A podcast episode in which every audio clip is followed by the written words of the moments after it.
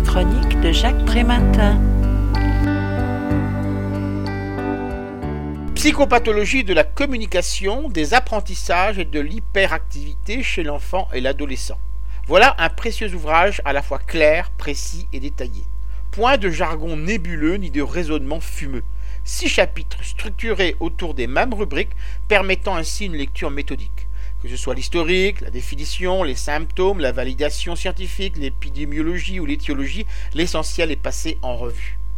Dans le spectre de l'autisme, les auteurs placent le syndrome d'Asperger dans les manifestations les moins importantes et celui de Rett dans les plus graves. Le trouble désintégratif de l'enfance est sans doute le plus inattendu, puisqu'il intervient après un développement tout à fait ordinaire et normal les premières années, provoquant une déstructuration irréversible. Dans la continuité de la description de ces affections vient celle de la schizophrénie infantile, peu différente des adultes dans les manifestations de délire et d'hallucination.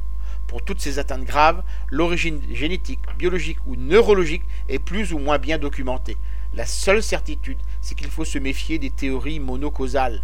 Si les troubles des apprentissages semblent trouver prioritairement leur source dans le mode de fonctionnement familial, il n'en va pas de même du domaine des psychoses, aucune étude n'ayant permis à ce jour de démontrer qu'à elle seule, la relation inadéquate entre la mère et l'enfant pourrait en être l'origine. Les auteurs s'intéressent aussi à des manifestations moins dramatiques évoquant l'énurésie et l'encoprésie en écartant l'explication de l'agression sexuelle comme cause systématique, mais aussi le retard mental, l'intelligence étant le produit de la combinaison entre l'héritage génétique et la construction par l'enfant, et les déficits de l'attention et hyperactivité.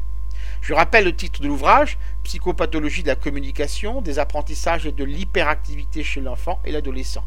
Les auteurs en sont Hervé Benoni, Christelle Benoni-Viodet et Jean Dumas. Il a été publié chez Deboec en 2012 et vendu au prix de 14 euros. Vous pouvez retrouver le texte de cette critique dans le numéro 1161 de Lien Social.